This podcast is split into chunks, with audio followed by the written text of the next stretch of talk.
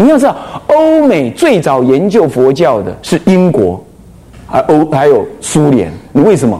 因为苏联跟东北亚、跟北亚相接，跟东方的文化有相接。然后呢，英国它是因为统治印度，它要研究东方文化，它还好传教。他刚开始研究佛教，通通是传教士。传教士他是信仰上帝为真正的 God 创造主。既然上帝才创造主，那佛怎么办呢？佛就是一个很有智慧的被上帝创造出来的人。因此，一切佛法所说的，只能叫做道理或者哲学。佛不可以有神通。如果佛有神通，那跟上帝怎么办？他可怎么排啊？了解意思吗？所以他要把佛教的一切通通压回经验主义，人类经验之下的东西。他把佛当作是一个社会主改革主义者，把你压成这样。所以佛怎么可以有神通？所以大圣经典当然非佛说啊，因为通通都是讲神通，不讲他放光动地，讲无量边无边的世界。是不是这样子啊？讲佛怎么样不入灭？讲佛说，呃，他可以修长修短他的生命为几劫，对不对？法华经不是这样讲吗？那他怎么可以接受？他活的都要比快比上帝还久了，那我上帝要摆哪儿啊？他就是传教士，他怎么可以接受这个事实？当然，他要论证什么呀？他非佛说，他的目的不是要弘扬佛法，哎。是要毁掉你佛法哎，是要贬义你佛法哎，这个观念透过命日本明治维新跑了一堆人到日本去，到欧美去学，学回来他们他们不能出家了嘛，他们没有人出家人了，为什么？他们要留种，他认为出家人种最好，要找出家人出来传宗接代，所以他们自己也变成那要去要干什么？那这样要拿什么弘法？修行又不能修，又没有出家人，那怎么办？我拿学术来弘法，就去欧美学的这一套自学方法，完全用经验理性来看待佛教。经验，而且是人类的经验来看待佛教。那日本人夹杂的他的什么，他的一些经济文化，以及跟中国接近，所以民国初年开始有人跑到日本去学，现在也一直有人到日本去学，也学会了这些经验理性，跑回来完全对大乘佛法产生怀疑，或者就算他信，他也要扭扭捏捏的信，他不能坦荡荡的信，就是这样子。啊，他对戒律也充满了一种什么？充满了一种平破改革的想法。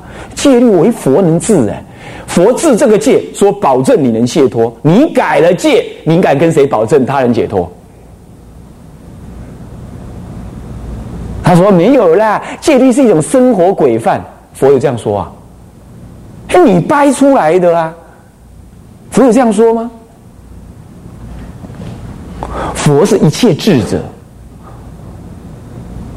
佛陀说：“一切众生心想，他悉知悉见。”哎，我们佛入灭才不两千五百年呢，佛陀就不知道我们现在人生活该怎么样，他就会制一个只有五十年有效的戒律。那这样他的他的教团怎么传下去啊？是不是啊？你可以说你守不了，你不能说你要改啊。你改了，你能保证解脱吗？所以这些通通是人类经验主义的荼毒。你要知道，通通是经验主义的荼毒。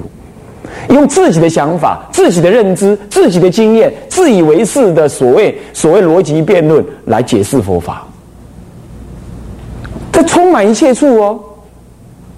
我们今天中华民国教育也充满了这些，也充满了这些。为什么？这叫做科技挂帅、科学挂帅，充满了这些。所以怎么样？I Q 一百，E Q 零蛋。因为我们的官员也是这样，有没有？常常话讲错了，一堆人骂他了，他才出来说：“哎，我没有这样说，我没有这样说。”有没有？是不是这样子啊？那你再看看前几天的报纸，那二零零五年总结，呃，这一届的立法委员的荒唐事，你去看看那些荒唐事，你看这些就是我们的民意代表讲出来的话，是不是也是没有 EQ？为了这件事情，嘿，他不让公开家。是不是这样子？这些都是过度的以自己的认知来面对自己的情绪，然后就自己想要怎么样解释佛法，就想要怎么解释佛法。你无修无证，又不细心地追寻古德人家修行的痕迹、道基跟教说，然后想要自己创一招，自自己看，自己创一招。现在人充满了这样，所以他自己看经啊，自己怎么样？你这个还没修，哦，你就要去自己看经，你你能懂多少？你自以为是的多，而且把经典拿来呢，糊自己的门面而已。哎，我讲般若，我般若就是空性了，就是活在当下了。因为你买给他操短花呀啦，什么活在当下？活在当下不是你这种人能说的，你情绪的自我控制不了。什么叫当下？你搞不好还搞不清楚。那就是拿那些语句啊来装点门面。嗯，多少居士也是这样。那这些通通是什么？通通是透过自己的经验、自以为是的认知。然后呢，来解释佛法，啊，自以为就能运用佛法，然后就大放厥词，啊，以盲一盲。所以我们看到，为什么到第十节才正修三昧？原因就是前面你要倒熟，而且导熟的方法，你看起来也好像没有什么特别。你看，叫你要忏悔，叫你要拜佛，叫你要怎么样，叫你要恭敬请求，叫你要三业供养，有没有？你知道为什么？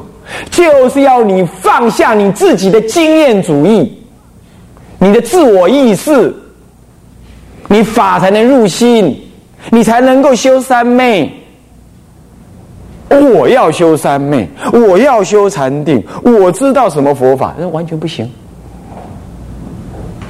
那说我完全放空，放空，放空像呆子也不行。也有人跟我讲，般若啊，我我是学般若的，我静坐我都放空。那你说你变土地公？拿什么放空？啊，傻乎乎的在那嘛，坐在那儿，像石头公，不是土地公，变石头公。石头不会想嘛，九桃公这样，嗡嗡，哪是什么放空？那是外道思维，自以为是。所以一般人跟没有去体会那个忏法到底跟正一修什么样密切的关系。就是这样子的，他就要破除你的经验，柔柔软你的我自我意识，然后呢，要降低你内在的精神紧绷、自以为是、放不下的种种。所以你要忏悔啊！你心里头老掉了一个东西在那儿，你怎么修圣三圣修三昧？你说你一静坐，好好哦，我我那念的很空哎，你看这人讲话就怪怪的，颠颠倒倒那种人，你说怎么他会空呢？他是空空，不是空，你要知道，所以要这样调手，所以这个调手是一法不可缺，意义是很深远，它直接就对着你的什么，最对着你的修行解脱用的。现在人就是要跳开这种前行，啊，听个两句经，哎哎，这个这个这是到哪里去学一点小禅坐，会关一点呼吸，数个一二三，他就说他要修行了。那念几句佛号，就跑来问我说：“你怎么还没有见佛呢？我怎么还没有念佛三昧呢？”你就这样子，你你基础功夫都没搞熟，都没搞好，所以我为什么会吃饭的时候会注意你们那边行堂那个动作这么粗鲁？就这么粗鲁，你这可见你完全没拜过忏，我几乎没拜过佛，你身心行为才这么粗鲁嘛？躁动，那你躁动，别人跟着躁动。那在别的道场那吧，还是唱功的徒弟耶，多丢脸，是不是啊？所以这都是完全一致的。你平常你就可以看出来你是干些什么的。所以这个都这个都在讲正修三昧的前行，这都都叫做前行。所以智者大师啊，他说：若修若不修忏的时候，都当依其心，色心内敛，就是要求这样。就是要这样。当然，我们刚开始初修不能，所以要这样调手方法，调手方法。所以第十节为正修啊，为三昧的核心。那你会讲，那前面的算什么呢？那那也是他，那也是正修三昧啊。前面九节通通也是啊。可是正在调手你，正在剥落你的我执，剥落你的烦恼，柔化你刚强的心，柔化，尤其是柔化你那自以为是的经验主义。每个人都有他的经验嘛，经验讲白就是成见，人类有人类的成见嘛，是不是这样子啊？所以人类自以为是的欺负什么？欺负弱小动物嘛，打猎嘛，哦，没有，什么动物他都欺负，大大到大鲸鱼，小小到蚂蚁，他都欺负，是不是这样子？他自以为是嘛？这就是一种成见，他就要柔化你的成见，所以叫你忏悔嘛，叫你要恭敬供养嘛，叫你要发愿嘛，不为自己嘛，懂了吧？懂了吧？所以这个拜忏多么的重要，前面的前行多么的重要，这就在破除你的经验主义。所以要这样，那这就是回归到什么叫三皈依了。我这样讲，皈依就是头归，对不对？就是依靠。你在搞你的自己的经验主义，你就想要自己想，自己自己处理。很多人学佛学到后来，自己有问题，他不拜佛，他生烦恼哦，他就发暴哦，他去找算命的哦。得大疾病的时候，抓狂你找医生哦，他不需要回来找佛。他不晓得哦，这不就是也是经验主义作祟吗？你学佛完全不跟你的经验打，呃，不不不破除你原有的过错误经验。等到真正发生问题的时候，你用你既有的经验在过日子，有没有？嗯，回去了，看到儿，看到儿子，看到女儿啊，又想到他怎么样了，又怎么样了？回到家里，哎，女儿的。拖鞋鞋子不见了，应该造出一个人算啊！看你哇个稳定来，马上又恢复你的经验主义了，完全不把佛法用在心里了，是不是也这样？所以啊，这样子你怎么去修三昧嘛？所以一定要前面调手，一定要前面调手，后面 尊师尊者啊，有他尊师尊者慈云住在慈云寺啊。所以有慈云大师、尊师大师啊啊，十颗行轨礼观为主，唐义物九法图师，有没有看到？就十颗，就是这个第四章的十节，它叫十颗，古人就叫十颗，十颗的行轨、行门仪轨，那么是以第十节，也第十颗的正修三昧的理观为主。如果这理观这一节有误，修错了，你比如你把它只是修成空观，或者只是搞成属习，或修成无常观去了，啊，是修成那样去了，那就误了，或者根本你不修，你懂吧？那不修呢？不修反而对哦，你还不能修嘛？你理观还起不来嘛？那还可以不修，反而还可以。他说误是你修而错了。用九法图师，那你就不修，那怎么办？我多诵经也是修，也是修理观，了解意思吗？你说那那就没有正修三昧，因为你还不能够在定中观察嘛，你就多诵经。只要初学行人是容许你这样的，所以他讲的悟是说你没有扣紧的三观而修。当然你也可以先修空观，可是你一定要先知道有三观。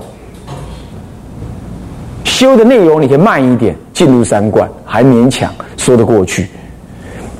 好，悟就是根本搞不清楚要修什么，那你就乱修一通，还修成无常观了，还修不进观去了。你想想看，法华三昧拜完，然后再修三昧，你去修不进观，你说扯不扯？是不是这样子啊？完全风马牛不相及。不是说不进观不好，我是说这根本就不搭不上来嘛。那可见你刚刚行法修的时候，在有相行的时候，你你的你都在干什么？对不对？能理所理性空寂，你你在念哪里去了？是不是这样子啊？那就躺一以悟，是指这个叫悟了。那悟了，那九法就图失了嘛？你导经业就弄啥？就弄错了。前面的通通在导引你进入这个实相观啊，三地圆融观，进入在这个，结果你你没有用，雷大雨点小啊。弄错了，你就是这样啊。好，那么这第一节第一小节结束。那么第呃第四章第啊呃不第一第一小项结束。那么第四章第二小节的第二小项啊第二小段，这以下更列本忏之刑法组织大纲。必能通盘掌握刑法前后之次第意涵与相互的关系。那么就翻过来了，有这个一个表。嗯，这表《法华三昧》其实分三大项，整部《法华三昧》有五章，其实这五章分三部。哪三部呢？首先是劝修，其次是正行，再来是正向，三大部，三大部分。那么劝修的部分呢，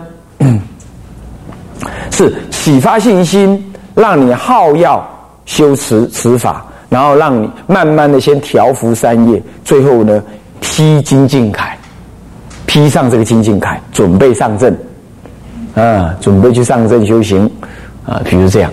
那么这个是前三章所要告诉你的，调熟的，建立心态的，啊，然后呢，让你兼顾什么呢？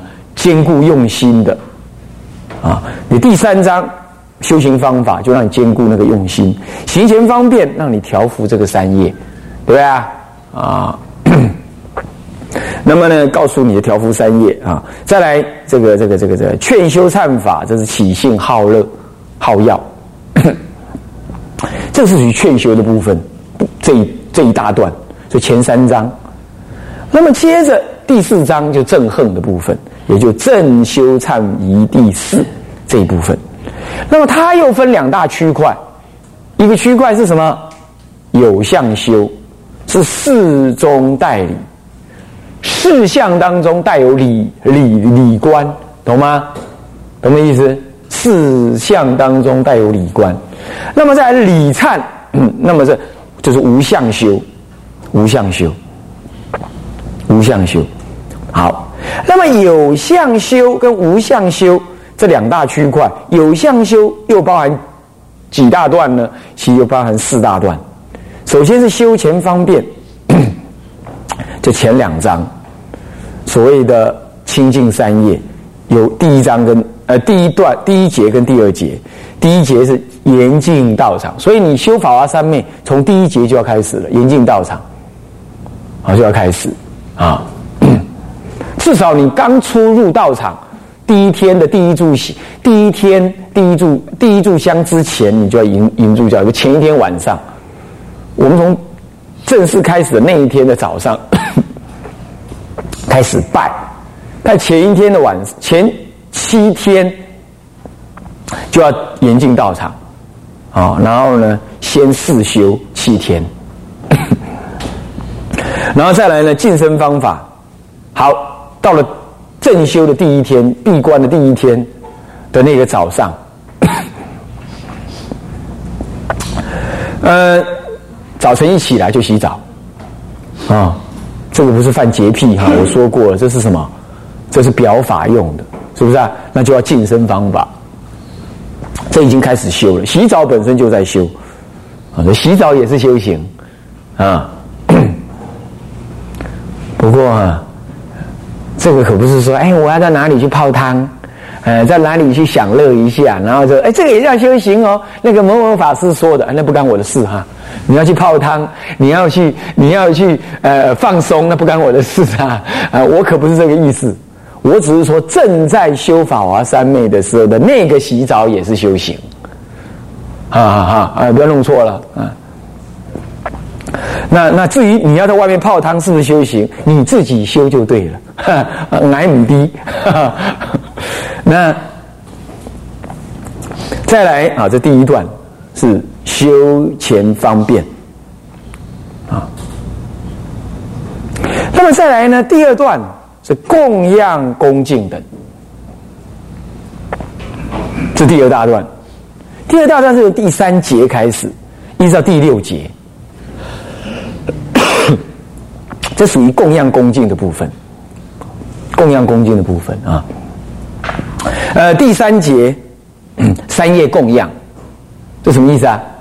哎，我们要去见长老，我们先打个电话，送个礼物啊。过年过节送个礼物，让人家对我们呢，嗯，这个年轻人想学佛，嗯，懂礼数，有诚意，不是去巴结，是要让人感觉很好。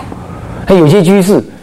连约连打个电话都不愿意，嗖就跑来了，那我就爱难接见，啊，为什么？那你法于恭敬中求，那你这个是莽莽撞撞，你就上了山来，那我我随时都等着人家来找没？我没有我的事吗？啊，不是说我有派头，这是你已经不符合佛法求法的态度。那我们呢？我们的知客法师是很凶悍的，才不会呢随便的给你好处看。嗯，那我我有时候还会遇到，我们有时候不是，那更惨的是，他不是遇到我们知客法师，遇到其他法师，那会更惨，那会被骂的更惨。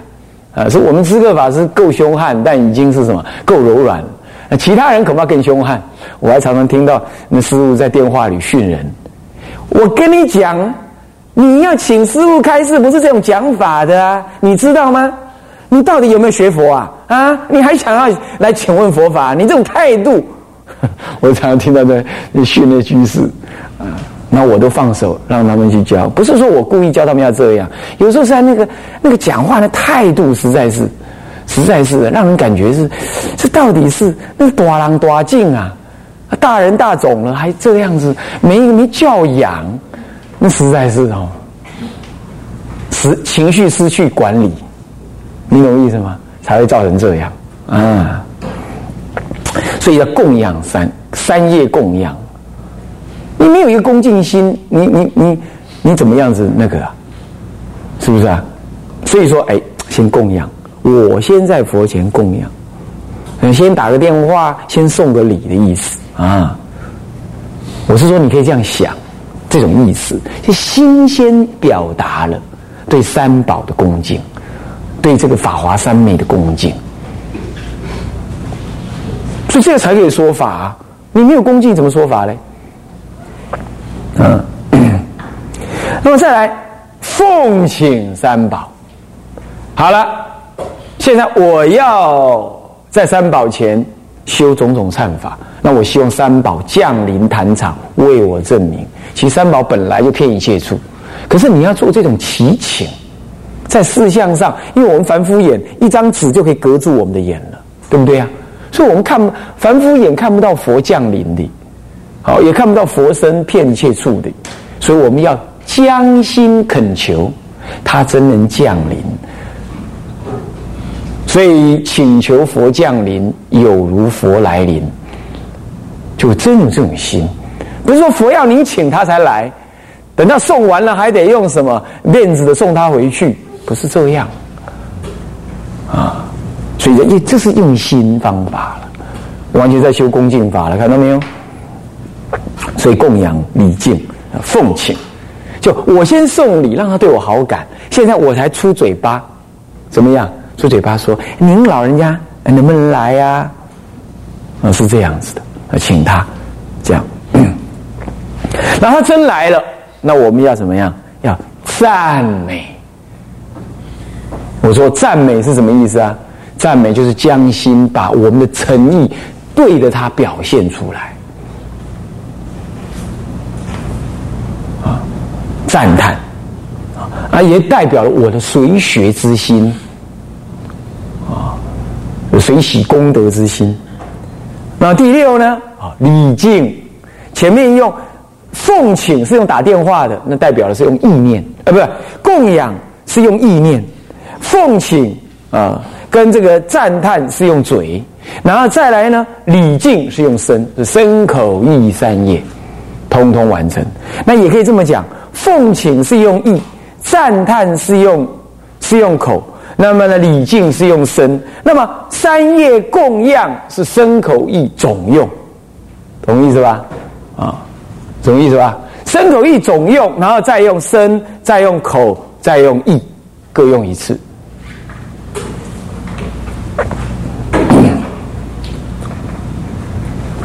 这样子啊，那么这样子来完成了供养礼敬的这一大段，总共有四章，是不是这样很容易接得上来了？你把这样区隔开来，意义就很清楚了，对不对？啊，那接下来呢，我们时间已经到了，我们下一堂课再继续跟大家说。向下文长，复以来日，我们回向众生无边誓愿度。众生无边誓愿断，烦恼无尽誓愿断，烦恼无尽誓愿断，法门无量誓愿学，法门无量誓愿学，佛道无上誓愿成，佛道无上誓愿成，自归依佛，自归佛，当愿众生。当愿众生。体解大道，体解大道，发无上心，发无上心，自归依法，自归法，当愿众生。当愿众生。深入经藏，深入经藏，智慧如海，自归一生，自归身，当愿众生同理大众，一切无碍。愿以此功德，庄严佛净土，上报四重恩，下济三途苦。